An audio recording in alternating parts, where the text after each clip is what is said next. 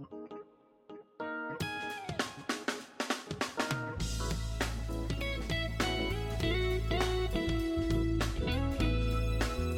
日新聞ポッドキャスト明日の種。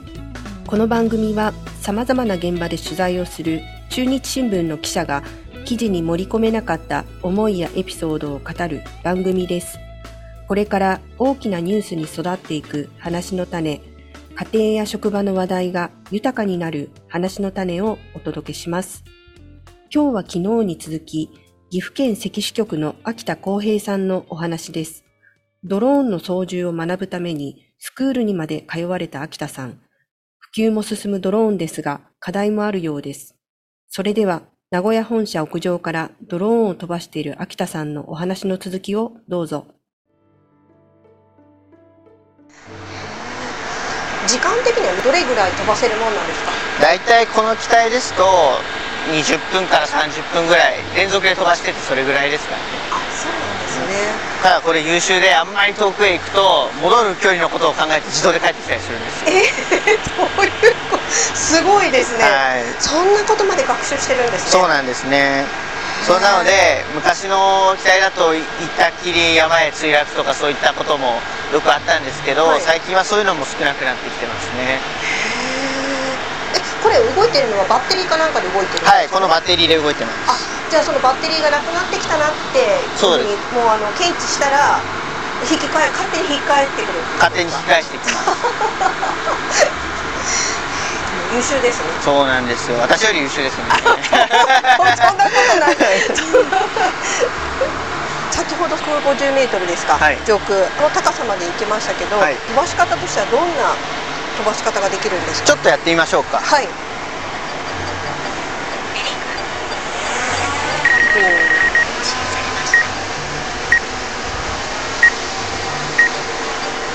よくあるパターンとしては、はい、ここからこういうふうに下がっていくパターンですね。上がりながら下がる。とか、はい、これ上がっていろんな飛ばし方できます。えー、ドローン実は、上下はもちろんですけどこれ右あ左右というふうに飛ばすこともできるし、はい、もちろん前。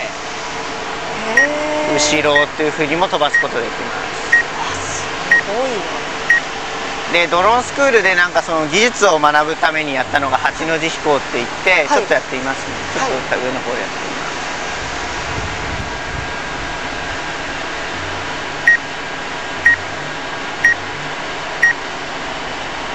こういう感じでこうゆっくり回っていくみたいな。今結構風が強いんですけど、はい、ドローンは場所をそのまま維持してますね。これは GPS の力で、はい、その場所から動かないようになってるんですね。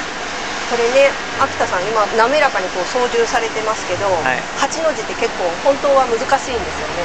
はい。このドローンは性能がいいので誰でも簡単に8の字ができるんですけど、はい、ドローンスクールで使ったドローンはちょっと古いドローンでしかもその GPS の効きが甘いので、えー、風で流されたりとか、はい、木にぶつかったりとかそういうこともありましたね。私が操縦したらぶつけてしまいそうですねどこかに。まあ今の最新のやつは安全ですので、はい、大丈夫です。ちょっとじゃあ下げてみましょう。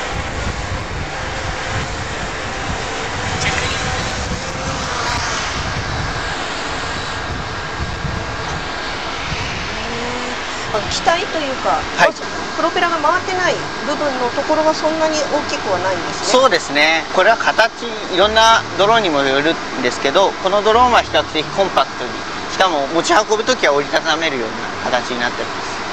結構ドローンの絵で想像してくるでっかいやつっていうのはあれはもう持ち運べなくて畳めなくて、はい、えー、重さも1キロ2キロあるようなやつになってきますけど最近は映像を撮るためのドローンは小型化これぐらいの大きさがもう少し一回り大きいぐらいのサイズが主流になってます。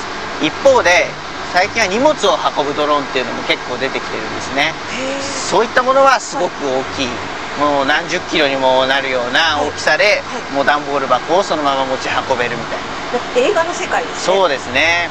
最近はその離島とか、はい、あと山間部とかなかなか車で行きにくいような、はい、そういった場所にこう荷物を運ぶそういったことも考えられてます年寄りの方とかびっくりされないんですか？うんまだそこら辺までは実験なんで、はい、そこから本格的に導入されたところっていうのはまだないのでまあ、これからですね。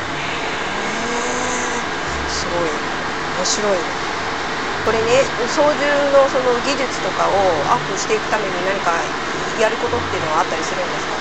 取材で使う以外にも河原で出て飛ばしたりとか、はい、そういった練習はたまにしてますそれをやることによってやっぱり動画撮影とか写真撮影とかどんなところまで撮れるようになったとかっていうのはあったりするんですか？そうですね。やはり川の上とかってどうしても撮れないじゃないですか、はい、そういったところを撮ってみたりとかあるいはその上空から舐めるような映像、写真そういったものは今までは撮るの不可能だったので、はい、それができるようになったっていうのは大きいですね。じゃ去年の秋にあの撮られたあの紅葉のあの動画とかはかなり練習をして撮られたんですか？そうですね。あれはちょっと練習しましたね。特にあの木が多いところだったので、はい、あと風もこう右左からいろんなとこから吹いたりするんでドローンの飛行が安定しないんですよね。でそういったところで、まあ、ゆっくり練習をしながらあれは何テイクかと撮り直してやりました。あそうなんですね、はいリスナーの皆さんも一度中日新聞ウェブから見ていただくことができますので秋田さんが撮られた動画を見ていただければなと思います。お子さんとかも遊びで使ったりとかされる方もいらっしゃるんですかね？そうですね。最近はそういう人も増えてきてますね。これはちょっと高いんですけどちっちゃい何千円かのドローンだと部屋でを見ながら飛ばせるみたいなのあってそういうのだとまあおもちゃ感覚で楽しめるのかなと思いますね。これだとうん万円するんですか？これは高いです。これはちょっと高いです。値段を言えないほど高いです。恐ろしいですね。そうですね。私のお給料がだいぶなくなってしまいました。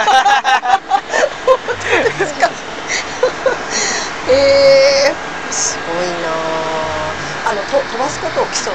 あ、はい、飛行距離だとかコンテストとかそういうのもあったりするもんなんですか？はいあのー、これこういうドローンとはちょっと形が変わってくるそういうレースドローンみたいのがあってそういったので決まったコースをこう何周かサーキットのように回る大会とかも広げられてて実は岐阜県内にも何チームかそういうチームがあって結構強いチームもあるんですね。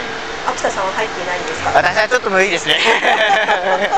本当ですか。あでも先ほどの操縦をあの見ていると、はい、もうバリバリ活躍されそうな感じいやあのこれは今回は撮るため映像とか写真を撮るためのドローンの操縦をしてるのでそのレースの人っていうのはもうこんなゴーグルみたいのをつけてもう100キロぐらいのスピードで飛んだりするんですね。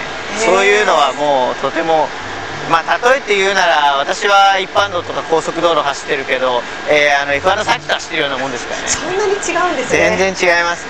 ねじゃあもう、よりあの訓練というかトレーニングが必要なんですそういう人はもう結構毎日毎週訓練をされててそういう専用のところだとかあとは結構大会に出場されてますね一度そういう大会を見たことがあるんですけど結構慣れている選手の方でもコースアウトしたりとか障害物にぶつかって、えー、機械機体があの落ちてしまったとかそういった事例があるんでなかなか簡単な世界ではないと思います。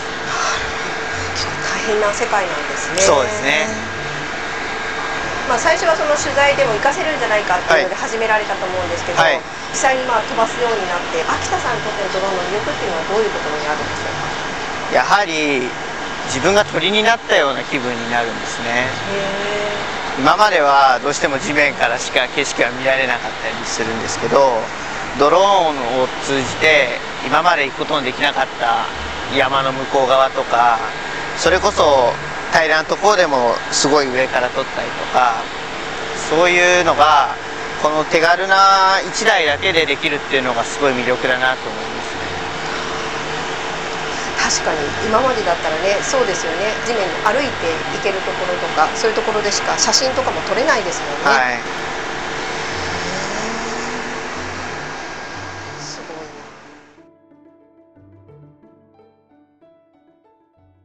はい、あの、スタジオの方に再び戻ってまいりました。これからは、室内用で飛ばせるというドローンをですね、秋田さんがあの持ってきてくださってますので、はい。そちらをちょっと見せていただこうと思います。はい。秋田さん、よろしくお願いします。おもちゃみたいなやつですね。はいいきます。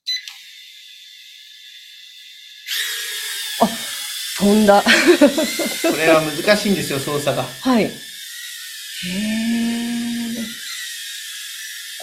あの、さっき言ってたみたいなレースで使ったりとかするんですか？レースのはもっと大きいですね。これは本当に遊ぶ用のドローンですね。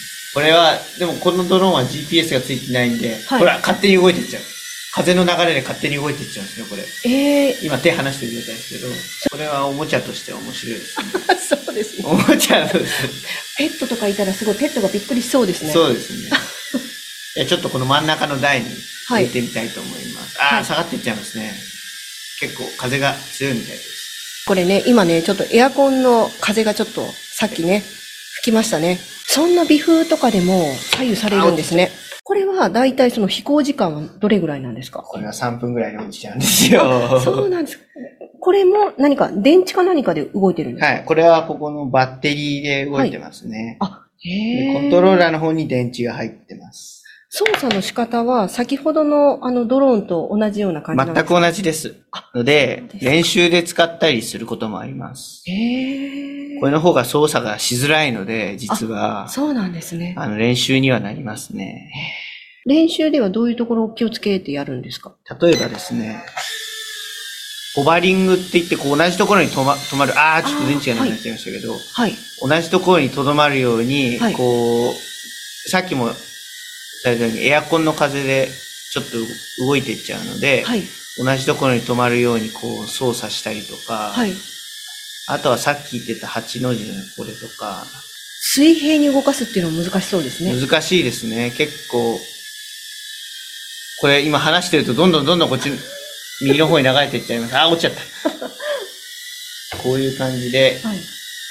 今ね、あの、目の前を、あの、小さなドローンが飛んでるんですけれども、秋田さん、すごい上手に操縦されてるんですけれども、多分私がやったら、どこか壁に激突させて、壊してしまいそうな感じですね。あの、そもそもそのコントローラー、どうやって動かすこのレバーが、はいえーっと、左と右、あの、ゲームのコントローラーみたいになってるんですけど、はい。この左側の方を上に上げると、はい上へ飛ぶ。えーはい。下へ下げると下へ下がる。はい。こっちの、えーっと、左に傾けると、はい。左回りに回る。右へ向けると右回りに回るっていうふうになってます。で、へ右の方が、えー前、えー上へ上げると前へ進んで、はい下が後ろ、はいで。右は右、左は左といった感じに動いていきます。ーこれ、慣れるまですごい考えながらこう、レバーを使わないと。そうですね。結構難しいですね。そうですよね。あと、ドローンは、こういうのだと、前と後ろが分からなくなってきちゃったりすると、はい前って言ったのに後ろに飛んでっちゃったりとか、そういったこともあるので、結構慣れるまでには時間が必要ですね。やってみますか？あ、いいんですか？壊したらすみません。はいこれだったら壊れる大丈夫 今からちょっとお借りして飛ばしてみたいと思います。おーおーおーおーああ電池がないから。本当ですか？電池がないのか。あ下に、あああ、上がってきた。おーっとっと、あ、これは電池がなくなっちゃいましたね。ごめんなさい。いや、逆あすいません。あの、壊さなくてよかったです。あ、すいません。ありがとう。本当に頭を使って操縦しないと壊してしまいますね。なかなか難しいですね。難しいですはい。ねさすがです、秋田さん。いやいや、そんなことない。それ合わせて今、あの、持っておられるはいドローンは、あの2機持っておられるそうですね。このちっちゃいやつと、はい先ほど、えー外で飛ばした、はいあの、カメラのドローンですね。これの 2, 2台を今、所有してます。あ、そうなんですね。ドローンを使った取材っていうのは、だいたい月にどれぐらいやっておられたりするんですか？うん、まちまちですね。まあ、月に2、3回やることもあれば、はい本当もうその月はやらないっていう時もあるので、それはまちまちって感じですけど、まあ大体平均しては月1回ぐらいは飛ばしてるかなと思いますね。最近はどんなところで？最近はですね、関市の、あの、山奥の方に山ツツジが山一面にはい。咲いているっていうのがありまして、それをドローンで撮りましたね。あ、そうですか。はい。あ、それは反響はどうだったんですか？うん、あまり反響がないのがちょっと残念なんですけど、本当ですか？そうなんですね。なかなはかいドローン撮っても、はい。普通の紙面で見ると、はいただ上から撮ったのと同じじゃねえかって思われちゃうので、なるほど。なかなかそのドローンだって言って反響が来ることはそんなにないですね。映像では出してないんですか？映像で出した、あ、それこそ映像で出した、あの、えー昨年の秋の、はい。えーもみじの方はかなり反響がありました。そうですよね。次回は違う角度から、そうです今度は映像で。はい。ちょっと頑張っていきたいと思います。そうです。活用が広がるドローンなんですけれども、課題としてはどんなことがあるんでしょうか？はい。まだ法整備が追いついてないというのが現状です。実は昨年の12月にドローンの国家ライセンスっていうのができたんですけれども、まだ取得をしている人が非常に少ない状態が続いています。実はその国家ライセンスのこう1等と2等っていうのがあるんですけど、一番上の1等を取ることによって、あの今までできなかった都会の上空でドローンを見ないで飛ばせる。いわゆる荷物を運んだりするようなのに使われることが想定されるんですけど、いわゆるレベル4飛行っていうのがあるんですね。それが認められるようになっているはずなんですけど、ただ、まだ実現はしていない状態です。それと、ドローンのライセンス、国家ライセンスと、実は民間のドローンスクールが勝手に出す資格っていうのが今混在している状態なんですね。そうすると、この、どれを取っていいかわからないっていうのが非常に難しいと思います。で、先ほど申したように、ドローンは実は飛ばすだけだったら何の資格もいらないのに、悪質な業者になってくると、これを使わないとドローンは飛ばせませんみたいな、そういったことで高額な費用を請求したり、そういったするケースもあるので、もうしばらくはちょっと状況を見ていく必要があると思います。先ほどのそのお話にありましたレベルはい4のその実現を阻んでいるその壁っていうのは何があるんですか？ドローンのレベル4をするためには、ライセンスを持った、資格を持った操縦者と、あと、認証、それに大丈夫ですよ、レベル4しても大丈夫ですよっていう認証を受けた機体、両方が必要なんですけど、このレベル4の機体の方が、まだ全国で1件しか通ってない。ああ、そうなんですね。ほとんど量産化されてないんですね。でそういったこともあって、まだその機体が市場に出回っていないっていうのもあるので、なかなか難しい。あとそのレベル4を取るためのその国家のライセンス、これを取るのが非常に難しいと言われてます。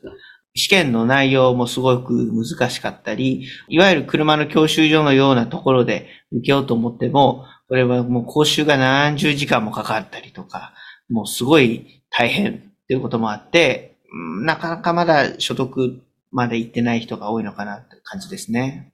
秋田さんはチャレンジされないんですか？私はちょっとその一等ってやつはちょっとなかなか私が普段使っていることではあまり活用する機会がないので考えてないんですけど、その下の二等っていうのは今私が国から許可を得ている飛行方法を今後も続けていくためにはこのライセンスを取得が必要になってくると言われているんですね。それなので、まあ今後ちょっと今年中にでも取得を目指して頑張っていきたいなと思っています。ああ取得に向けて頑張ってください。あはいありがとうございます。まあ、これから資格も取られるということなんですけれども、どんな取材をしてみたいと？そうですね。今後は人が立ち入れないような秘境とか、そういったところをドローンを使ってこう上から撮っていくと、そういったこともちょっと挑戦してみたいですね。ああいいですね。あの、去年の秋もね、あの、先ほども言いましたけれども、動画で美しはいい映像を、あの残しておられますので、はいあの、また違った角度からはい。待っております。はい。わかりました。今回お話を伺いました秋田さんの記事やドローンを使って撮影された動画は中日新聞ウェブから見ていただくことができます。本日は関支局の秋田光平さんにドローンを活用した取材の魅力についてお話を伺いました。秋田さん、ありがとうございました。ありがとうございました。